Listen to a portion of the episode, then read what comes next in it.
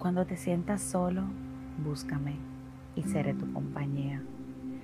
Cuando necesites reír, trataré de ser el mimo que emociona tu alma. Si te da gripe y no quieres parar de la cama para un té, llámame. Calentaré el agua en la tetera y te endulzaré con besos. Si en algún momento quieres estar solo y no quieres verme más, dilo. Y con el alma rota me alejaré, amándote y pidiendo por ti todos los días. En ocasiones no somos suficiente para alguien o somos demasiado para otros.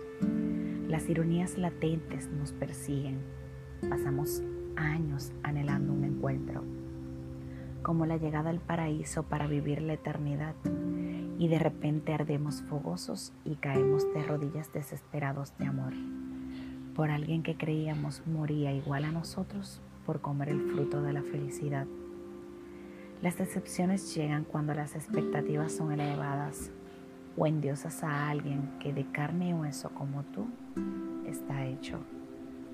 Recuerdas que hay palabras que son hirientes, acciones que marcan destinos, que en ocasiones no es suficiente la honestidad, que hay eventos dolorosos que debemos sepultar y no volverlos a vivir, pero hay marcas que son imposibles de borrar.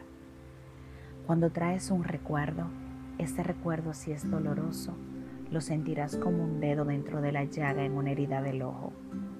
A veces queremos cumplir nuestros anhelos por amor y nuestra mente nos llena de preguntas. ¿Por qué siempre has amado a esa persona? Y si Dios te diera la oportunidad de volver a vivirlo, ¿lo harías?